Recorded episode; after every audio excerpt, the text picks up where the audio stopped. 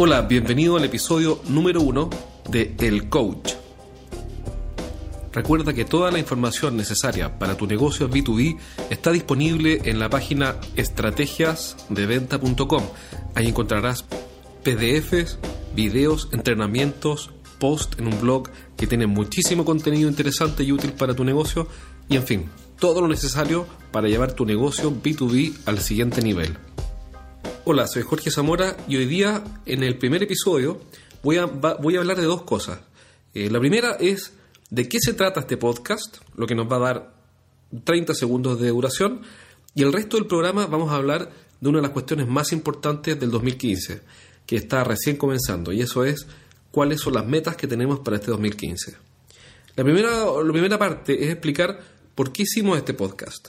Y este programa lo que busca es aportar en forma gratuita un montón de estrategias, conceptos y también tácticas para que las empresas B2B, es decir, las empresas que están dedicadas a los negocios de productos y servicios industriales, empresas que le venden a empresas y no empresas que le venden a consumidor final, puedan obtener eh, un montón de información útil que puedan implementar en su negocio. Y, eso lo estamos haciendo en la página estrategiasdeventa.com desde hace un tiempo, eh, desde hace casi un año, pero faltaba un formato que, los, usuarios, es decir, eh, los gerentes de las empresas, pudieran consumir eh, en forma libre y, sin interrumpir las actividades que están haciendo. Y para eso lo ideal es un podcast. ¿Por qué un podcast? Porque el podcast lo pueden escuchar mientras manejan, mientras hacen deporte, mientras cocinan o mientras están de viaje o, como quieran. Y la gracia del audio es que no, no interrumpe lo que estás haciendo. En cambio, en el blog la información hay que leerla, hay que, hay que escanearla, hay que leerla, hay que dedicarle tiempo, hay que dejar de hacer otras cosas. Y por eso la gracia de los audios es que eh, no es necesario detenerse, sino que uno puede acompañar lo que está haciendo con un buen audio. Entonces lo primero que tengo que decir es que esto está dirigido a gerentes, a emprendedores y a personas que tienen acá a su cargo un negocio que sea de carácter industrial.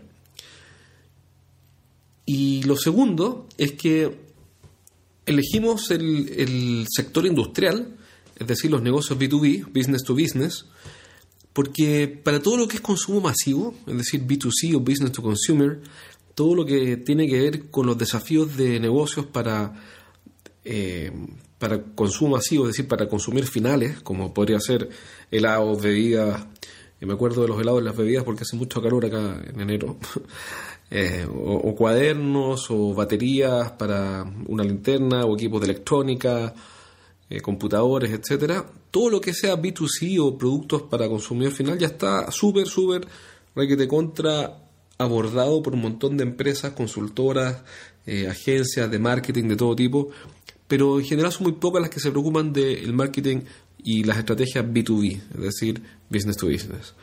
Entonces, para, para ayudar a los directores, a los gerentes, a los emprendedores que están en ese negocio industrial, que es bastante árido, bastante difícil, eh, hicimos este podcast. Dicho eso, vamos con el primer episodio en el cual vamos a abordar un tema que es fundamental y es qué vamos a hacer este 2015 que está recién comenzando. Y, y la propuesta de este episodio es que hagamos lo primero. Y lo primero es fijar las metas. ¿Y por qué fijar las metas? Porque lo que diferencia a las personas que, logran lo que quieren versus las personas que no logran lo que quieren es que las que logran lo que quieren siempre tienen una meta por delante. Y en general ocurre que uno parte el año corriendo y, y te pilla el día a día y ya no te das ni cuenta y estás en marzo, abril o mayo y te diste cuenta que este año 2015 va, termina siendo igual que el 2014. Y eso no puede ser. Eh, el cambio de año es un momento ideal para poder hacer una, una, mejora importante. Eh, no es necesario que el año sea exactamente igual al año anterior. Entonces el primer paso es fijar las metas. Si fijamos las metas, por lo menos ya sabemos para dónde vamos. En cambio, las personas que no fijan metas nunca saben para dónde van y por ende jamás cumplen ni obtienen lo que quieren. Entonces, la pregunta es, qué metas fijar y después cómo fijar las metas. Y las dos preguntas se responden de, varias maneras y vamos a comenzar usando el método que sugiere Warren Buffett. Para los que no saben, Warren Buffett es uno de los principales inversionistas en Estados Unidos, un empresario ultra exitoso, uno de los tipos más ricos del mundo, y él sugiere un método que es muy simple, el método, el conocido método de Warren Buffett. Es un ejercicio que te puede tomar entre 10 a 20 minutos, pero en realidad vale la pena hacerlo. Eh, yo lo acabo de hacer, es súper, súper, súper, súper útil, aunque parece un poco simple, pero vale la pena hacer el ejercicio completo. Y se trata de lo siguiente. Se trata de hacer una lista de todas las metas que a mí me gustaría alcanzar el año 2015, es decir, de todo lo que yo quisiera lograr. Como, por ejemplo, eh, en mi caso personal, eh, yo quisiera en el 2015 eh, expandir mi negocio digital para captar nuevos clientes para la consultora. Entonces, eso es útil, especialmente útil, porque podría ayudar a más empresas y eso aumentaría mi negocio. Entonces, esa es una de las metas del 2015. Eh, otra meta del 2015 es consolidar, por ejemplo, el newsletter. En, en estrategiasdeventa.com tenemos un newsletter impreso, son ocho páginas de, muy buen eh, material y también con un contenido bastante útil, dirigido exactamente, como decíamos recién, a, a los gerentes y a los directores de empresas B2B. Y mm, ya tenemos como 150 suscriptores y mi idea es aumentar ese número este año por lo menos un 50%. Entonces, bueno, cada uno de nosotros tiene sus metas. ¿Y cuál es el ejercicio? El ejercicio es el siguiente. Anotar en un papel todas las metas que uno quiera tener y cumplir este año que comienza. Y eso puede ser lo que sea relacionado con tu negocio, pero también eh, puedes hacerlo para tus asuntos personales. En este caso, como estamos hablando de, un podcast de, orientado 100% a negocio, eh, por lo menos el ejercicio que te invitamos es que hagas una lista de, todos los, de todas las metas eh, que tienes para eh, hacer crecer o para expandir o para mejorar tu negocio en el 2015. Y eso te debería tomar entre 10 a 15 minutos, no más. En realidad debería estar por ahí. Y una vez que la hayas hecho, ahora viene la parte más difícil, que, es esta. Revisa todas las metas que pusiste, todos los objetivos de este 2015 y elige tres que son las más importantes. Son esas tres metas que cambian definitivamente todo el escenario si las consigues. Y pueden ser metas ambiciosas, metas importantes. Pero sea lo que sea, tienen que ser las tres principales, las que cambian absolutamente todo el escenario este 2015. Y por ende, todo el resto tienes que eliminarlo, borrarlo y deshacerte de eso. ¿Por qué? Porque finalmente, eh, cuando damos el primer paso de fijar metas, el segundo paso es afinar las metas para que sean reales y para mantener el foco en las metas. Porque si no, vamos a tener una lista con 10 o 20 metas que ciertamente no vamos a cumplir y que la causa de no cumplirlas va a ser que no mantuvimos el foco. Entonces la, la clave es mantener el foco. Y para eso no podemos tener el foco puesto en 20 metas, tenemos que tener el foco puesto en una, dos y quizá tres metas, que es el escenario más exigente. En este caso la invitación es a dejar tres metas y el resto borrarlas. Por eso es súper importante elegirlas bien. Y aquí comienza la parte difícil. ¿Cómo saber cuáles son las tres metas más importantes de 2015? Entonces, una, receta, un consejo fácil para poder responder esa pregunta y poder seleccionar estas tres, que son las más importantes, es hacerse la siguiente pregunta. En el papel, como ya notaste cada una de las metas para este año, al lado de cada una de ellas responde la siguiente pregunta. ¿Por qué quieres cumplir esa meta? Si tú haces el ejercicio y lo escribes al lado de la pregunta que hiciste, de la meta que escribiste recién, te vas a dar cuenta que hay distintas prioridades en cuanto a, en cuanto a los fundamentos, en cuanto a las razones de por qué elegiste esa meta. Y eso te va a ayudar con mucha más facilidad a ordenarlas en prioridades.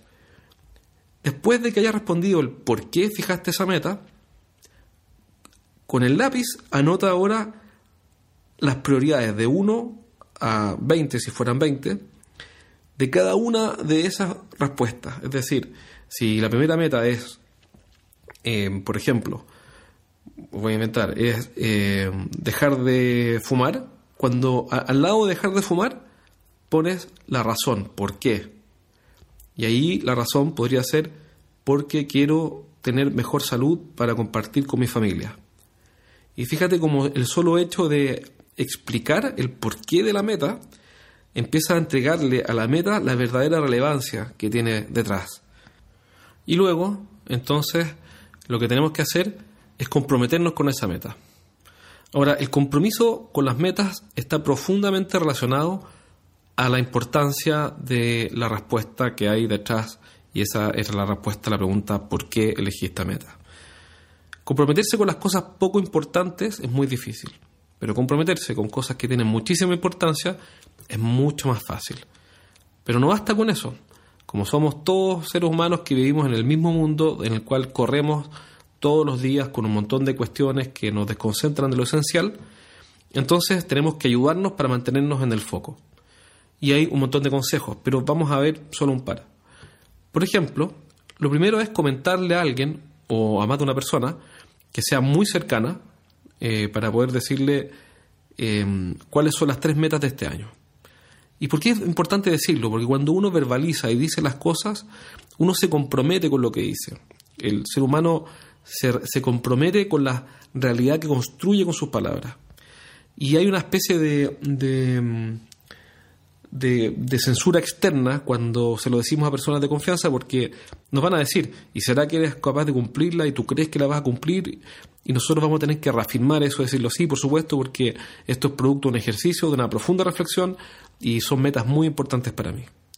Entonces, no, no, la meta que tenemos para el 2015 deja de ser una idea en un papel, sino que ahora, además de pensarla, la decimos y, y además de decirla, se la comunicamos a personas que son importantes y cercanas para nosotros. Otra, otra cosa que tenemos que hacer con esas metas para el 2015 es eh, escribirlas y mantenerlas a la vista. Eso puede ser en un recuadro, en, un, en una foto, en un, en un, en un póster eh, donde sea que nosotros veamos esas metas todos los días. ¿Y por qué es tan importante verlas, darles visibilidad a las metas? Porque el día a día, insisto, nos va a mantener ocupados en 100.000 cuestiones que son importantes, que son urgentes, pero que no son trascendentes y que son las que tienen precisamente que ver con esas metas. Es decir, en el día a día nos vamos a ir perdiendo. Y una forma de no perdernos es mantenerlas a la vista. Otro, consejo para poder eh, implementar con éxito las metas que nos estamos fijando para el 2015 es entrar en el modo. Entrar en el modo, o quizá mejor dicho, en la modalidad de cada una de las metas que queremos poner. Por ejemplo, vamos a suponer que una de las metas es em, escribir un libro. Un libro relacionado con nuestro negocio. Entonces, si yo pongo esa meta, eh, de escribir un libro, resulta que nunca he escrito uno, en comenzar se va a hacer muy difícil. Entonces, ¿cuál es la clave? La clave es activar el modo por el cual nosotros comenzamos a trabajar en la meta. Por ejemplo, sería eh, de aquí a 24 horas em, abrir un archivo Word y comenzar sencillamente a escribir el índice. Ahora, ¿por qué digo 24 horas? ¿Por qué, ¿Por qué 24 horas? Es porque es necesario comenzar ya a dar los primeros pasos para conseguir esas metas. Lo que no puede pasar es que lleguemos a marzo o a junio y digamos, no he avanzado nada, nada de las metas que me propuse. El general Norman Schwarzkopf, que fue el comandante jefe de las fuerzas que invadieron Irak en la primera guerra del Golfo, dijo, es más importante comenzar y después arreglar las cosas que quedarse detenido y no avanzar. ¿Por qué? Porque podemos arreglar y enmendar el rumbo una vez que comenzamos, pero no podemos arreglar el no haber comenzado, el no haber partido. Así que ojo con el perfeccionismo que puede ser nuestro peor enemigo. En general, muchos de los emprendedores y de los gerentes y de los empresarios que están hoy día haciendo negocios tienen un cierto grado de perfeccionismo. Y ese perfeccionismo nos puede dejar atrapados en no comenzar, en no partir. Así que nuevamente, ojo con el perfeccionismo y apliquemos la regla práctica que sugiere, por ejemplo, Dan Kennedy, que dice, good enough is good enough. Es decir, lo suficientemente bueno es suficientemente bueno. Así que comencemos con nuestro libro, dando los primeros pasos, aunque sea el índice o un capítulo aislado que se nos ocurra, y luego vamos avanzando. Y empezamos a escribirlo aún sin editarlo. Es decir, aun cuando no nos guste lo que estamos escribiendo, aun cuando no nos guste lo que estamos eh, leyendo de nuestras propias palabras, eso no importa, lo importante es que ya comenzamos. Es decir, eh, no usamos nuestro editor interno, todos tenemos un, editor dentro de la cabeza que es el que nos está diciendo todo, en todo momento, oye no, ese, ese texto que escribiste, ese párrafo que escribiste ahí está malo, está horrible, no se entiende, está difícil, no tiene nada que ver con el texto anterior, etcétera. No, aquí le vamos a decir al editor, en este ejemplo que estamos dando, que, que se calle y solamente vamos a escribir. Eso nos va a, a poner en el modo de escribir el libro que, tenemos como meta para este año. Otro ejemplo clásico, por ejemplo, no, sabes que este año yo quiero hacer deporte todos los días. ¿Para qué? Para mejorar mi salud, porque eso tiene una tremenda importancia. Ok, entonces es muy difícil comenzar corriendo una maratón, pero sí es más fácil ponerse en el modo de hacer deporte diario. ¿Y cuál podría ser ponerse en el modo? Es un pequeño paso que ya nos pone en la modalidad de hacer esta cuestión. Por ejemplo, en vez de esperar eh, a inscribirme en un gimnasio y, pagar la cuota y después viajar al gimnasio, etcétera, es sencillamente tomar un atajo rápido, eh, ponerse las zapatillas, el buzo de gimnasia de deporte y rápidamente hoy día eh, o mañana, no pueden pasar más de 24 horas, en lo que se recomienda ya salir a hacer deporte, aunque sean 15 minutos o incluso pueden ser 5 o 10 minutos. Pero lo importante es que ya estamos haciendo deporte. Es poco deporte, es insuficiente deporte, es todo lo que alguien puede decir. Pero ya lo estamos haciendo, ya estamos operando bajo la modalidad de hacer deporte y es lo que nos conduce a nuestra meta. Otro ejemplo podría ser lanzar un podcast como este. También, eh, no esperemos a tener el micrófono fantástico, con el programa de edición de audio fantástico, con el problema tecnológico de cómo subir esto a iTunes resuelto, etcétera, etcétera, etcétera.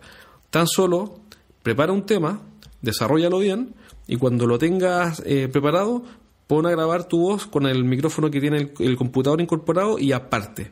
Puede que ese primer podcast, ese primer episodio nunca lo publiques, pero da exactamente lo mismo. Si lo publicas el día de mañana no. Lo importante es que ya comenzaste y que ya tienes un episodio. Aunque dure tres minutos y sea algo que quizás tú encuentras que no vale mucho la pena porque uno siempre es muy crítico con uno mismo, pero no importa, lo importante ahí es que ya comenzaste a hacer un podcast.